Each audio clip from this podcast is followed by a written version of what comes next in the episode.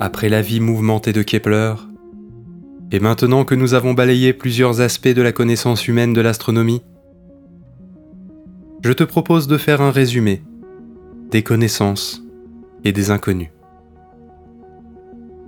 Nous savons que la Terre tourne autour du Soleil, à la manière d'autres astres du même type, d'autres planètes, dont certaines ont des lunes, comme Jupiter par exemple. Nous avons des formules mathématiques qui permettent de savoir où se trouvent toutes les planètes connues, leur vitesse, et nous pouvons ainsi prévoir des phénomènes astronomiques futurs. Nous avons une vague idée qu'il existe un phénomène permettant d'attirer les planètes vers le Soleil, et d'attirer les lunes vers les planètes, et de les faire tourner comme une pierre au bout d'une ficelle mais ce qui compose la ficelle est totalement inconnu. Concernant les dimensions, seules quelques règles de proportion ont été apportées par Kepler. Il avait découvert que la distance entre les planètes s'accroît en proportion de leur distance au Soleil. Mais il n'a pas donné de dimension. Quelle est donc la taille du système solaire et des astres qui le composent?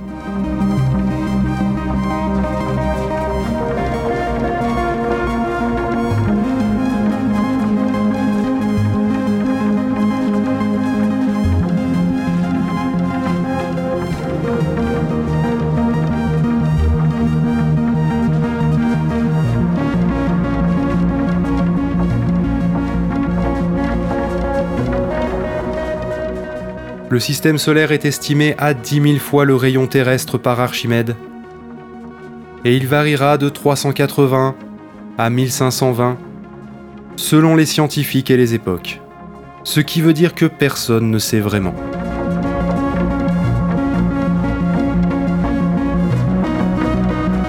Si Kepler avait souligné l'événement prochain, le transit de Vénus, c'est que connaissant les proportions des orbites, et surtout les vitesses de déplacement. Il est possible alors de mesurer la distance qui nous sépare du Soleil en comparant les observations depuis deux points éloignés sur la Terre. Je vais te faire grâce des mathématiques et surtout de la géométrie qui explique ce calcul, mais je peux t'expliquer facilement sa base. Je suppose qu'un jour d'ennui, ou dans un film en 3D, tu as déjà fait l'expérience de voir certains objets de la scène que tu regardes alterner leur position de gauche à droite lorsque tu fermes un œil, puis l'autre. Plus l'objet est prêt, plus la différence de position sera importante. Plus l'objet est loin, plus il restera immobile lorsque tu changes d'œil. C'est aussi le même phénomène qui fait que les poteaux du train défilent vite, mais les montagnes à l'horizon semblent lentes ou immobiles. Et plus impressionnant encore, c'est ce qui fait que tu as l'impression que la Lune te suit lorsque tu voyages de nuit. Ce phénomène a un nom. C'est ce que l'on appelle la parallaxe. Maintenant que tu as ce principe physique en tête, Dis-toi que c'est grâce à ça que l'on mesure les distances dans l'espace. Mais si à quelques kilomètres, les objets semblent immobiles lorsqu'on est en mouvement, comment mesurer la distance d'objets aussi lointains que le Soleil, ou même les étoiles? En fait, c'est simple. Plus les deux points d'observation sont éloignés, plus la mesure est précise les 10-12 cm qui séparent nos yeux en moyenne ne sont bien évidemment pas suffisants. Pour mesurer l'unité astronomique, il faut séparer les points d'observation de milliers de kilomètres. Actuellement, ce n'est pas un problème particulièrement compliqué à résoudre. Tu peux au choix faire appel à un observatoire au bout du monde avec un simple email, ou envoyer un second observateur avec lequel vous vous synchronisez, à l'aide d'horloges précises, disponibles presque gratuitement. Mais je te rappelle à quelle époque ces premières observations tentent d'être effectuées. 1631. Je dis bien tente, car si Kepler avait prédit avec succès le transit de Mercure en novembre 1631, il n'avait pas déterminé l'orientation de la Terre pour le transit de Vénus en décembre de cette même année. Pas de chance. Au moment du transit, il fait nuit en Europe. Ce qui, je le rappelle, est la définition de l'absence de visibilité du Soleil, ce qui compromet l'observation d'un corps passant devant notre étoile. En tout cas, cela a le mérite de prouver que Kepler et ses tables sont justes. En 1639, huit ans plus tard, un Anglais du nom de Horrocks calcule grâce à ces dernières les prochains transits. Mais ce n'est que près de quatre décennies plus tard que l'idée de l'utiliser pour mesurer la distance Terre-Soleil émerge dans l'esprit d'un certain Halley. En effet, en 1677, sur l'île de Sainte-Hélène, la même où sera détenu Napoléon, près de 140 ans plus tard, le jeune Halley observe le transit de Mercure prédit par Horrocks. Oui, Halley. Celui-là même qui a une comète à son nom. Encore un scientifique brillant dont je pourrais te parler longtemps, mais nous allons nous concentrer sur une toute petite partie de sa vie. Malgré le temps passable, Halley arrive à mesurer le temps mis par Mercure pour effectuer son passage devant le Soleil. Je ne sais pas comment tu imagines les transits planétaires, mais il y a quelques détails qu'il faut que je te précise. Pour commencer, on ne parle pas d'éclipse, car la planète ne représente qu'un point plus petit qu'une tache solaire qui défile devant le Soleil durant quelques heures. Ensuite, la trajectoire ne passe pas par le diamètre de notre étoile. Il s'agit d'une corde, coupant le Soleil en deux parts très inégales. Ce que Halley intuit alors, c'est que deux astronomes, placés en deux latitudes très différentes, ne verront pas cette trajectoire de transit au même endroit.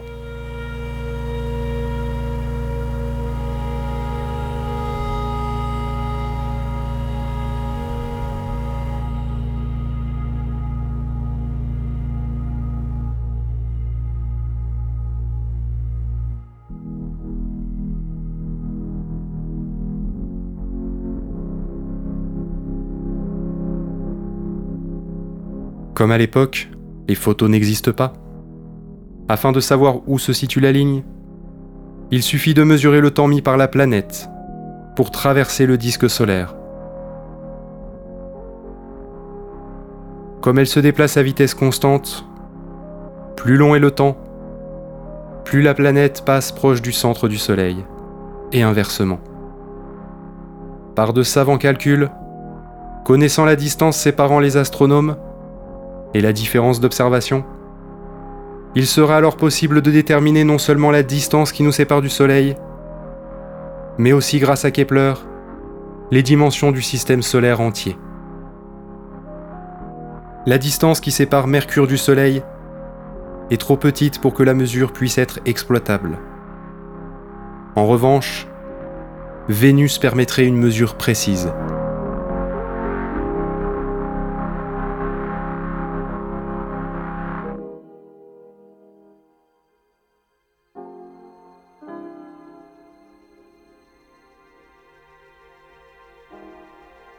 Seul problème, Vénus ne transite que deux fois par siècle, et ne repassera devant le Soleil qu'en 1761 et 1769. Et Halley sait pertinemment qu'il ne sera plus de ce monde à aucune de ces dates.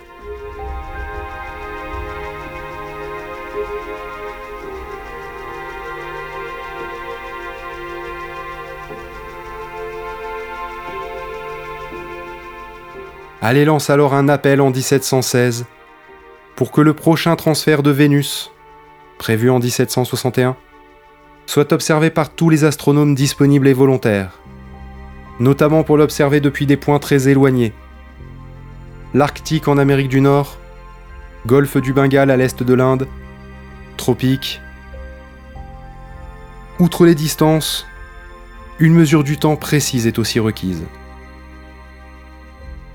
Est garantie qu'avec une précision à 2 secondes près, la distance sera précise à 1 cinquantième près, soit plus ou moins 300 000 km. C'est une seconde lumière. C'est aussi à peu près la distance qui nous sépare de la Lune. Cela peut paraître beaucoup, mais je te rappelle que la lumière du Soleil met 8 minutes à nous atteindre. C'est donc une excellente précision à l'échelle astronomique.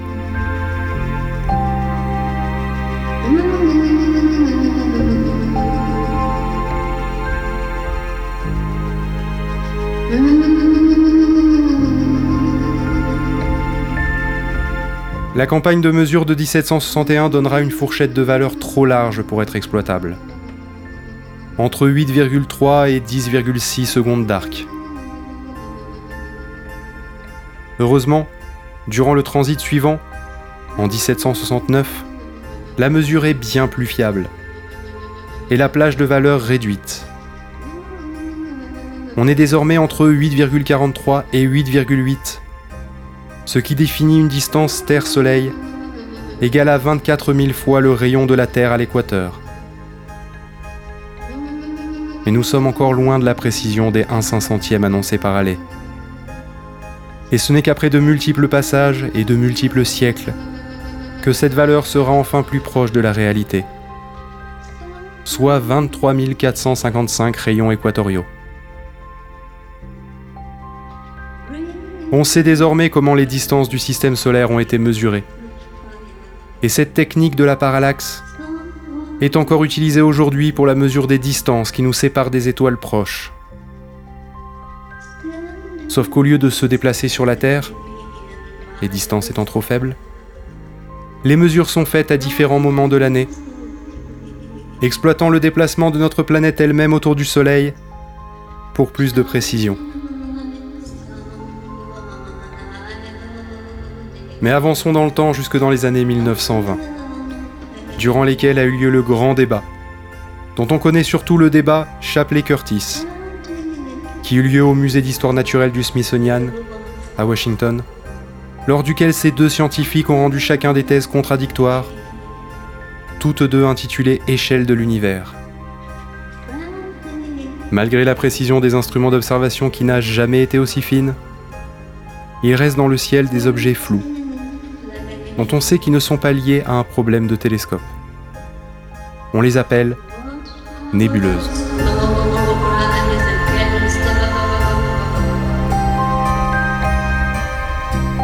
Toi tu sais ce qu'est une nébuleuse. Un nuage de matière gigantesque, provenant de l'explosion d'une ancienne étoile et éclairé par des étoiles naissantes. Sauf que tout ce qui est flou n'est pas forcément une pépinière d'étoiles. À l'époque, on a bien avancé dans la compréhension de notre galaxie, la Voie lactée, dont on a mesuré la distance de bien des étoiles.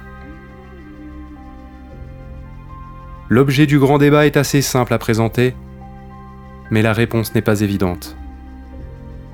L'univers observable est-il limité à la seule Voie lactée? Est-ce qu'on peut observer des étoiles qui n'en font pas partie?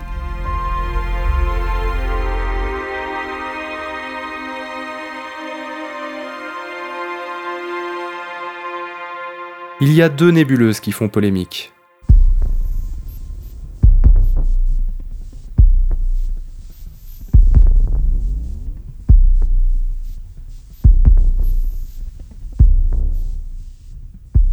Deux nébuleuses en forme de spirale, dont une que l'on voit de haut, et dont on pourrait parfaitement observer la rotation. D'un côté, Chapelet était d'avis que l'entièreté de l'univers était contenue dans la Voie lactée. L'un de ses arguments était que si les nébuleuses étaient hors de notre galaxie, les calculs indiquent une distance bien trop grande de l'ordre de 100 millions d'années-lumière, ce qui est mille fois plus grand que notre galaxie. De plus, Chapelet observa que l'une des galaxies était en mouvement, et que si ce mouvement était perceptible à ces échelles de grandeur, cela impliquerait que les éléments se déplacent plus vite que la lumière. Enfin, une nova, l'apparition d'une étoile brillante et fugace, a déjà surpassé l'éclat de la nébuleuse elle-même, ce qui aurait été impossible s'il s'agissait d'une galaxie. Cela demanderait bien trop d'énergie. A l'inverse, Curtis théorise que ces nébuleuses sont d'autres galaxies, ou d'autres îlots d'univers. De plus, le nombre de novas observés dans ces nébuleuses est bien supérieur au nombre observé dans la Voie lactée. Pourquoi y aurait-il plus de novas dans cette partie du ciel que dans tout le reste? Prudent, il concéda que si les observations de Curtis concernant la vitesse de rotation des galaxies étaient justes, il aurait simplement tort. Or, depuis 1919, Edwin Hubble est en poste à l'observatoire du mont Wilson en Californie. Observatoire qui dispose du plus grand télescope, construit deux ans plus tôt. Avec ses 2,5 mètres de diamètre, il sera le plus grand du monde jusqu'en 1949.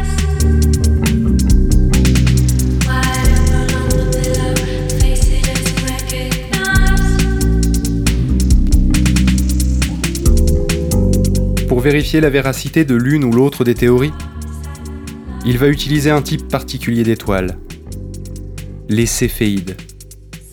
Elles ont comme première particularité d'émettre une lumière qui pulse, sur une période allant d'un à 100 jours. Mais la seconde particularité est que leur luminosité est directement proportionnelle à leur période. Une étoile qui a une période de 3 jours aura toujours la même luminosité et sera d'ailleurs moins lumineuse qu'une étoile avec une période de 10 jours. Ce rapport de proportion est tellement net que de la période, il est facile de déterminer la luminosité de l'étoile. Or, la lumière étant dispersée dans toutes les directions, plus l'étoile est loin, plus la lumière qui nous parvient est ténue. Car seule une faible proportion de la lumière émise touche la Terre, ou en l'occurrence le télescope.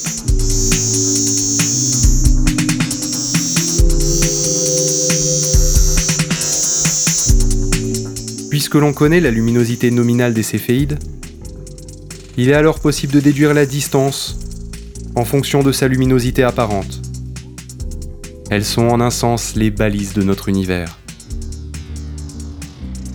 Et c'est comme cela que Hubble démontra que ce que nous connaissons désormais comme la galaxie d'Andromède et la galaxie du Moulinet sont bien des sœurs de notre Voie lactée, et que l'univers est donc bien plus grand que nous pouvions l'imaginer.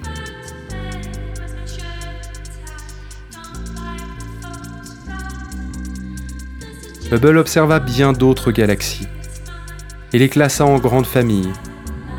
Les galaxies elliptiques, en spirale, barrée ou non, et lenticulaires. La Voie lactée est une galaxie spirale par exemple, comme les trois quarts des galaxies observées. Mais les observations d'Hubble sont allées encore plus loin. Il mesure la distance de 24 galaxies et leur vitesse d'éloignement par rapport à nous.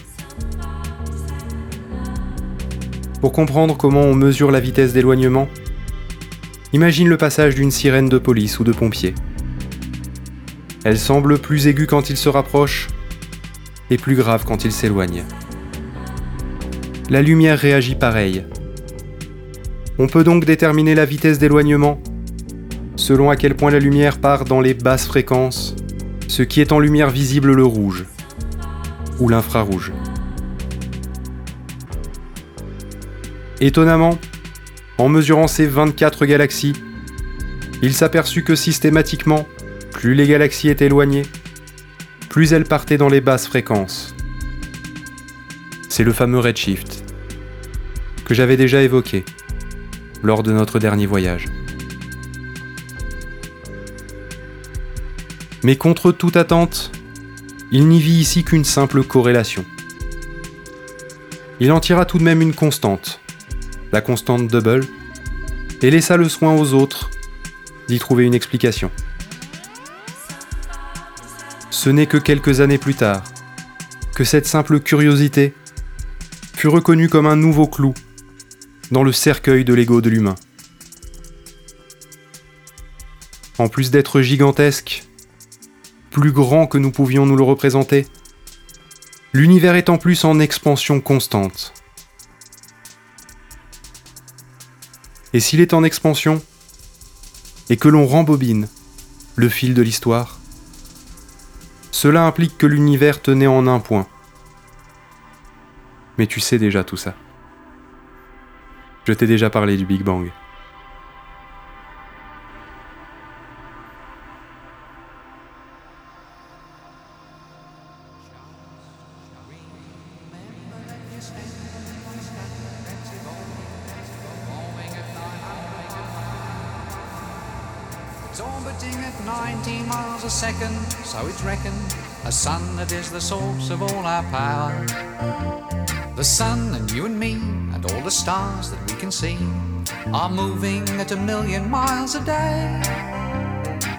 Voici qui conclut la grande frise historique de la place de l'humanité dans l'univers. Nous sommes passés du centre du monde à n'être qu'une des planètes, tournant autour de l'une des étoiles, de l'une des galaxies, d'un univers qui grandit toujours et de plus en plus. Si l'astronomie nous a appris une chose, c'est que notre système solaire n'est même pas un grain de poussière à l'échelle du cosmos. Alors que dire de notre Terre ou de nous humains? Si ça peut te paraître déprimant, en tout cas la première fois que tu l'entends, sache que pour moi, cela veut dire que nous sommes libres. Pas de destin, pas de but à atteindre ou d'objectif à accomplir. Rien qui nous rende spéciaux. On peut donc profiter librement de notre brève existence, la vivre comme nous l'entendons, et choisir nos buts. Nous pouvons chercher à savoir comment l'univers fonctionne, pour mieux en admirer la beauté, comme on aime à observer le mécanisme harmonieux et précis d'une horloge.